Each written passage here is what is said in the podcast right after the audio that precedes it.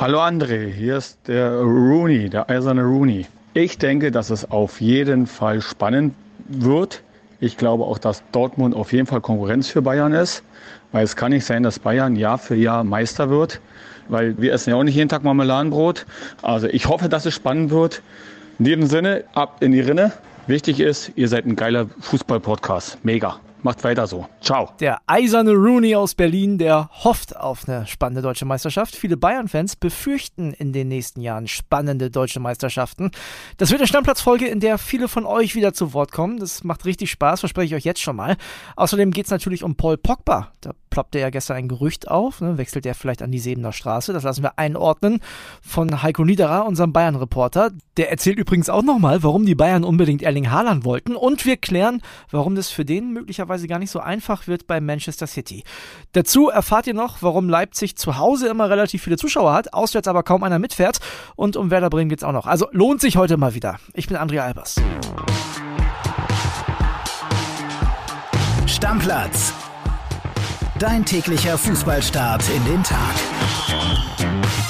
Also erstmal Dankeschön, dass ihr so fleißig mitgemacht habt. Ich habe euch ja gestern aufgefordert, schickt doch mal ein paar Sprachnachrichten zu dieser Bayern-Dortmund-Thematik. Haben viele von euch gemacht, einige werden wir nachher noch hören. Also das war richtig, richtig stark. Vielen Dank dafür. Anfangen wollen wir aber damit. Schlagzeile des Tages. Und da reden wir heute über Erling Haaland. Sportbildchef Henning Feind hat was sehr Interessantes bei den Kollegen von Bild im TV gesagt. Hört mal rein. Pep und Mittelstürmer, das ist eine tragische Beziehung. Er wollte Robert Lewandowski mal auf dem linken Flügel einsetzen. Zlatan Ibrahimovic hat er bei Barcelona weggeschickt. Der Vorteil vielleicht für Haaland ist, Pep hat die Champions League bisher nicht gewonnen. Um das zu tun, braucht er einen Stürmer wie Haaland und dann sollte er ihn da einsetzen, wo er am stärksten ist, vorne drin. Wenn er das macht, wird es ein Erfolg. Wenn Pep glaubt, er ist schlauer als alle anderen und setzt ihn irgendwo ein, wo er bisher noch nicht gespielt hat, dann wird auch das in die Hose gehen. Klare Worte von Sportbildchef Henning Feind und wir reden jetzt weiter drüber und zwar mit Matze Marburg. Der schreibt heute zusammen mit dem Kollegen Jörg Weiler ein Bild. Haaland droht die Verpeppung. Matze, Pep und Mittelstürmer, das passte in der Vergangenheit nicht so richtig zusammen, ne? Nein, nicht, nicht so ganz. Also es gibt natürlich auch Beispiele, wo es gepasst hat. Robert Lewandowski hat doch, äh, mal abgesehen von diesem Experiment, von dem Henning gesprochen hat, ähm, durchaus geknipst unter, unter Guardiola. Auch Aguero war klassischer Strafraumstürmer, das hat funktioniert.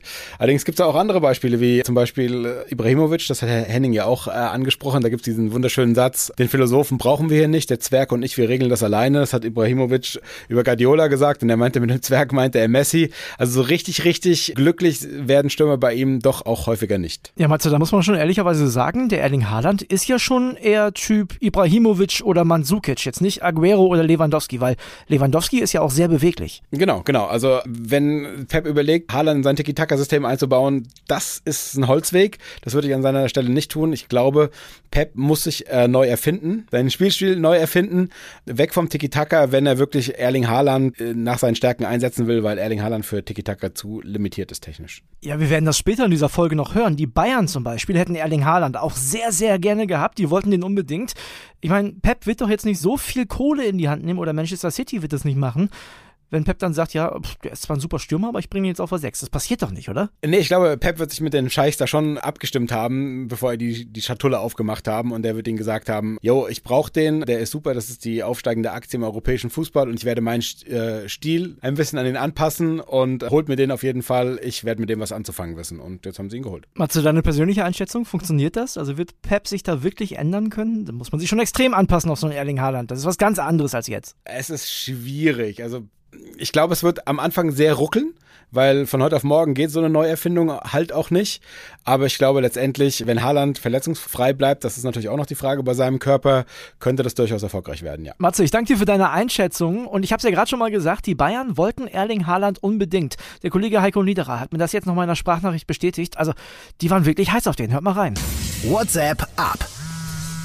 Ja, Bayern hat da tatsächlich alle ein bisschen getäuscht in den letzten Wochen und Monaten. Äh, man hat ja zuletzt eigentlich sehr deutlich zu verstehen gegeben, dass die Zahlen bei Haaland für Bayern eben nicht stemmbar sind. Das hatte Oliver Kahn ja im Fernsehen auch nochmal sehr deutlich gesagt, dass dieses Gesamtpaket nicht zu stemmen ist. Aber man hat es tatsächlich bis zum Ende versucht und man hätte wohl tatsächlich für Haaland sämtliches Geld aus allen Ecken der Sebener Straße zusammengekratzt, um dieses Paket zu stemmen. Das wäre ja tatsächlich vielleicht jetzt im ersten Jahr auch gar nicht so viel gewesen 75 Millionen Ablöse ist ja die, die Ausstiegsklausel und man hat ja auch schon mal 80 Millionen für Lukas Hernandez bezahlt. Also die Ablöse wäre vielleicht gar nicht das große Problem gewesen, eher dann die laufenden Kosten, die Beraterprovisionen und so weiter. Und ein Haaland wäre dann natürlich auf einen Schlag mit seinen 21 Jahren Topverdiener gewesen. Ich glaube, das hätte für deutlich mehr Probleme gesorgt bei den Bayern, gerade auch in der Kabine. Da ist ja der Vergleich der Gehälter durchaus immer ein großes Thema. Bayern hätte das sicherlich irgendwie stemmen können, aber man hätte natürlich dann auf anderen Positionen und an anderen Stellen deutlich Abstriche machen müssen, hätte kaum noch Möglichkeiten gehabt, hätte halt alles auf die Karte Haaland gesetzt und ich glaube, das wäre durchaus riskant gewesen. Also vielleicht ist es am Ende besser so, es nicht zu machen, auch wenn es natürlich wirklich sehr, sehr schade ist, dass wir Erling Haaland jetzt nicht mehr in der Bundesliga sehen, sondern nach England schauen müssen. Brazzo hätte den Haaland also gerne an die Sebener Straße geholt. Das hat am Ende nicht geklappt. Und die Frage ist, wie geht es jetzt weiter? Ihr habt uns super viele Nachrichten geschickt. Natürlich gibt es viele Bayern-Fans unter euch. Das ist ja sowieso klar. Davon gibt es ja viele in Deutschland. Und wir fangen mal an mit Lennart. Der ist momentan nicht in Deutschland. Der wohnt in den USA. Und der hat uns Folgendes hier gesagt. Der glaubt nämlich, dass das nicht erst diese Saison angefangen ist, sondern dass man letzte Saison schon einen großen Fehler gemacht hat. Ja, hallo zusammen. Ich bin der Lennart. Ich wohne in Jacksonville in Florida und ich verfolge sehr innig ähm, den deutschen Fußball und freue mich auch über den Stammplatz jetzt und dass ich da jeden Tag die Möglichkeit habe, ähm, auf dem Laufenden gehalten zu bleiben. Ich bin Bayern-Fan schon seit meiner Geburt und äh, muss sagen, ich verfolge das mit Trauer, was dort im Moment passiert. Ich kann immer noch nicht nachvollziehen, warum wir jemanden wie den Hansi Flick so haben gehen lassen. Also das ist schon wirklich, das tut mir immer noch weh, dass wir den verloren haben. Ich weiß einfach nicht, ob Oliver Kahn und Hassan Salihamidzic die richtigen Leute sind, die da in diese großen Fußstapfen von Rummenigge und Hoeneß treten können. Also da habe ich wirklich meine Zweifel und äh, ich muss sagen, ich glaube, dass der Brazzo es da lange auch vielleicht nicht mehr halten wird in dieser Position. Ich glaube, da muss eine Veränderung rein man braucht irgendwo einen Vorstand, der da mehr Erfahrung hat und der da auch ein Händchen hat. Und ich weiß nicht, ob der, der Brazzo und der Oliver Kahn diese, diese Händchen haben. Danke an Stammplatz-Fan Lennart. Die nächste Community-Meinung, die kommt von Robin. Auch der Bayern München-Fan und ja, der hat auch Kritik über für Hassan Salihamidzic und für Oliver Kahn. Der sagt aber auch, er kann verstehen, dass es keine große Titelparty gab am letzten Wochenende. Moin André, Robin hier aus Berlin. Ich wollte mich mal zu meinen Bayern äußern und zu der zehnten Meisterschaft in Folge und alles, was damit zu tun hat. Wenn man dann sieht, was seit der Rückrunde gespielt wird und auch im Spiel gegen Stuttgart gespielt wird und in den Spielen davor, dass da die Fans keine Lust mehr haben und gar keinen Bock mehr haben mitzufeiern und da überhaupt keine Stimmung aufkommt, ist vollkommen verständlich. Die Spieler verdienen mittlerweile ein Schweinegeld und liefern so eine Leistung ab und ich als Fan muss zwischen 80 und 100 Euro fast für eine Karte hinlegen und mir dann so ein Meisterschaftsspiel anzugucken, das stimmt halt alles vorne und hinten nicht mehr. Ich verstehe es nicht, man hat den Kader, seitdem Salihamidzic da ist, kontinuierlich verschlechtert oder verschlechtern lassen und es heißt immer, ah, wir haben kein Geld, wir haben kein Geld, wir haben kein Geld. Wir sind eigentlich der wirtschaftlich gesündeste Verein der Welt. Und bei uns heißt es immer, wir haben kein Geld, wir haben kein Geld für Spieler, wir können keine 20 Millionen Euro Ablöse für einen Spieler bezahlen. Okay, da muss ich aufhören, das Gehalt mal irgendwo in den, den Maßen zu bezahlen. Da muss ich mich mal umstrukturieren und da muss ich mal wirklich überlegen, auch als Präsident, als Vorstandsvorsitzender, was für eine Philosophie will ich hier eigentlich im Verein? Was für ein Verein will ich wirklich sein? Und wenn ich mir die Jahre davor angucke, egal wie viel Knatsch und Theater es gab, wenn es darauf ankam, Erfolg zu haben, waren Rummenigge und Hönes sich immer einig und sind immer nach vorne getreten und haben immer polarisiert. Vom jetzigen Vorstandsvorsitzenden von Kahn hört man gar nichts, von Salihamidzic hört man gar nichts. Also es ist die Außendarstellung ist traurig. Man weiß gar nicht mehr, wofür der Verein eigentlich steht und das finde ich halt echt schade. Da auch nochmal ein dickes Danke, Robin. Der Junge hat uns eine sieben Minuten Sprachnachricht geschickt. Also der war richtig emotional. Das war ein richtig cooles Ding. Können wir euch natürlich nicht in kompletter Länge vorspielen. Aber ich habe Robin schon verhaftet für den Community-Tipp in der Folge morgen. Da wird er uns sagen, was er so vom letzten Bundesligaspieltag denkt. Also richtig coole Geschichte. Und wenn ihr sagt, ja, wieso, warum nicht mal mit Fans länger diskutieren, dann meldet euch gerne. Sagt doch mal, halte ich was von oder nee, lieber so, wie es jetzt ist. Eure Meinung ist uns sehr wichtig und warum nicht zusammen an Stammplatz arbeiten? Ist doch eine coole Geschichte. Einen habe ich noch für euch und zwar Stammplatzhörer Andy und der hat auch so langsam so ein bisschen Bammel davor, dass es bald wieder einen echten Meisterkampf gibt oder vielleicht sogar mehr. Moin Jungs, ich frage mich nur, wie soll Bayern konkurrenzfähig sein, auch national, falls Lewandowski wirklich zu Barca gehen sollte, falls man mit Gnabry nicht verlängert und da auch noch Stimmung gemacht wird. Ich kann es mir dann leider nicht mehr vorstellen, wenn der Kader so wie er jetzt ist, nicht nur in der Breite, sondern vor allen Dingen auch in der Spitze nicht vernünftig aufgewertet wird. Also von daher, meiner Meinung nach muss ich bei Bayern dringend, dringend etwas tun und zwar im obersten Regal. Wenn nicht, sehe ich selbst für national, für da im Vergleich bei dem ganzen Wettrüsten mit Leipzig und vor allen Dingen mit Dortmund wirklich auch national schwarz. Liebe Grüße, euer Andi aus Münster. Andi fordert also Spieler aus dem obersten Regal. Dass Masraui, der Rechtsverteidiger von Ajax, zum FC Bayern wechselt, das steht ja schon fest. Oberstes Regal ist der wahrscheinlich nicht. Aber gestern gab es ein ganz heißes Gerücht um Paul Pogba von Manchester United. Der wäre nämlich im Sommer ablösefrei. Ist da was dran? Also oberstes Regal, da kann man den glaube ich schon hinpacken. Unser Bayern-Reporter Heiko Niederer ordnet das für uns alle ein. Ja, puh, Pogba, das wäre natürlich ein absoluter Krachername und es wäre tatsächlich vielleicht ein bisschen die Version Superstar, um die Erwartungen ein bisschen zu befriedigen. Vielleicht auch sollte Robert Lewandowski gehen. Ne? Also das wäre natürlich ein Name in der Kategorie, der zumindest elektrisieren würde. Paul Pogba, absolute Superstar-Kategorie. Allerdings gäbe es aus meiner Sicht da schon einige Einwände. Zu Recht natürlich erstmal die Frage, wo soll der spielen? Vorteil bei ihm ist, er kann im Mittelfeld eigentlich alles spielen, defensiv, Achter, offensiv. Also da gäbe es wahrscheinlich schon Möglichkeiten, den da irgendwo einzufügen und eine Position zu finden. Aber die Frage ist, was holt man sich mit Pogba? Natürlich auch jede Menge Theater. In Manchester gab es ja, ja sehr viel Geschichten auch außerhalb des Platzes. Der hat für viel Wirbel gesorgt und auf dem Platz zuletzt nicht mehr ganz so oft, ehrlich gesagt. Also äh, gilt ja schon auch bisschen als Diva. Also von daher hätte ich da meine Zweifel, ob das in München wirklich so klappt mit Paul Pogba und den anderen, die da so rumlaufen. Ich würde mal im Moment nicht zu hoch hängen. Nettes Gerücht auf jeden Fall und ein spannender Name. Großer Vorteil natürlich, er ist ablösefrei. Das heißt, teuer wäre es erstmal nicht, bis auf das wahrscheinlich nicht zu unterschätzende Gehalt. Das wäre wahrscheinlich direkt die oberste Kategorie bei Bayern. Aber wie gesagt, warten wir mal ab, was da noch kommt. Vielleicht ist es auch einfach nur ein bisschen ein Poker. Es gibt ja noch ein paar andere äh, Spieler auf ähnlichen Positionen, mit denen Bayern in Verbindung gebracht wird. Konrad Leimer und Rian äh, Grafenberg. Also von daher, alle werden es sicherlich nicht werden. Da bin ich mir ziemlich sicher. Heiko, ich danke dir. Ich kann mir vorstellen, viele Bayern-Fans wären froh, wenn da überhaupt erstmal einer kommt.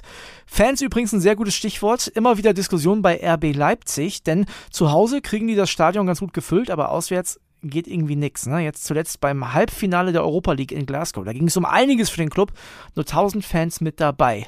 Die Kollegin Yvonne Gabriel, die verrät uns jetzt mal, warum das so schwierig ist mit den Leipzig-Fans. Woran das liegt? Hey André, der durchschnittliche RB Leipzig-Fan ist schlichtweg zu alt. Interne Zahlen, die uns vorliegen, zeigen, der durchschnittliche Ticketkäufer bei RB ist 37 Jahre alt und der durchschnittliche Dauerkartenbesitzer sogar 48 Jahre alt. RB hat vor allen Dingen, das zeigen die Zahlen auch, ein extremes Problem in der Altersklasse 16 bis 38 Jahre. In diese Altersklasse fallen nur 5 Prozent der Fans. Zum Vergleich, bei Bayern sind es rund 20 Prozent, also eine ganze Menge mehr. Und das Problem ist ganz einfach, dass gerade diese Fans für Stimmung sorgen, Choreos machen und natürlich auswärts fahren. Aber RB sagt, das ist ein Problem der jetzigen Zeit, aber auch das wird kommen, weil sie haben überdurchschnittlich viel junges Publikum am Ende dann auch wieder. Kinder, 2400 Dauerkarten allein bei Kindern, 1800 Dauerkarten bei Schülern und Studenten. Und der B sagt, der Fan von heute ist auch der Fan von morgen. Also das, das muss sich einfach entwickeln, weil wenn man mal überlegt, wie wir zum Fußball gekommen sind, da hat uns der Papa mitgenommen, da hat uns die Familie mitgenommen und so, so sagt RB, wird es auch bei Ihnen irgendwann sein. Danke Yvonne, ja, da sieht man mal, dass sich doch eine kleine Tradition aufbauen muss, damit es so richtig mit den Zuschauern funktioniert in Leipzig. Und du hast natürlich recht, die Familie nimmt einen mit ins Stadion, dass man sich dann aber für den Verein begeistert, das ist nicht klar. Also ich sage dir mal ein Beispiel. Ich habe drei kleinere Brüder, ich bin Werder-Fan und die anderen sind Dortmund, Bayern und HSV-Fans. Also jeder hat einen anderen Verein. Das Gute ist, hat immer jemand was zu jubeln. Das ist schon mal nicht schlecht. Ich aber natürlich extrem aufgeregt vor dem nächsten Wochenende, denn am Sonntag geht's für meine Werderaner um alles. Und deswegen muss ich jetzt leider in den nächsten Tagen ein bisschen nerven, vor allem unseren Werder-Reporter Michael Schröer. Den rufe ich jetzt an. Anruf bei Michel Schröer. André Albers. Michel, wo bist du? Was ist da los? Ist so laut bei dir? Ich stehe im Weserstadion, im schönen Weserstadion. Mir scheint die Sonne auf den Kopf. Werder trainiert heute ausnahmsweise mal mit Journalisten. Wir dürfen zuschauen, aber auch keine Fans, denn diese Woche nur unter Ausschluss der Öffentlichkeit. Volle Fokussierung auf den Aufstieg. Es tut mir leid, ich werde dich jetzt in den nächsten Tagen ein bisschen nerven. Ne? Ich bin ein bisschen aufgeregt. Wie geht's den Jungs? Läuft da alles? Den Jungs geht's gut. Heute auch eine große Überraschung beim Training. Immer Toprak ist wieder dabei. Da haben nicht viele mit gerechnet. Ui. In Aue hat er sich wieder verletzt an der Wade. Frank Baumann hat nach dem Spiel schon zu uns gesagt, okay, hm, das wird eher nichts, aber Überraschung, er ist wieder dabei und macht auch gerade das, Auf, das Abschlussspiel mit. Aufstiegsspiel, sage ich schon. Macht das Abschlussspiel mit. Ich bin schon weiter, ich bin schon bei Sonntag. Es sieht gut aus. Die Warte hält oder was? Was ist denn da los? Die hält, die hält auf jeden Fall. Also er verteidigt gerade Marvin Duksch, kann ich hier live erzählen aus dem Stadion und die hält bis hierhin. Die hält gut. Jetzt äh, ganz kurz, du weißt, ich, ich werde dich echt ein bisschen nerven in den nächsten Tagen, aber schaffen wir das ja, oder? Ich gehe davon aus. Also, was soll schiefgehen? Volles Weserstadion, die Euphorie ist riesig. Regensburg, für die geht es nicht mehr um so viel, beziehungsweise um gar nichts. Ja, ich habe dir schon nach dem Schalke-Spiel gesagt, dass ich unterschreibe, dass Werder aufsteigt.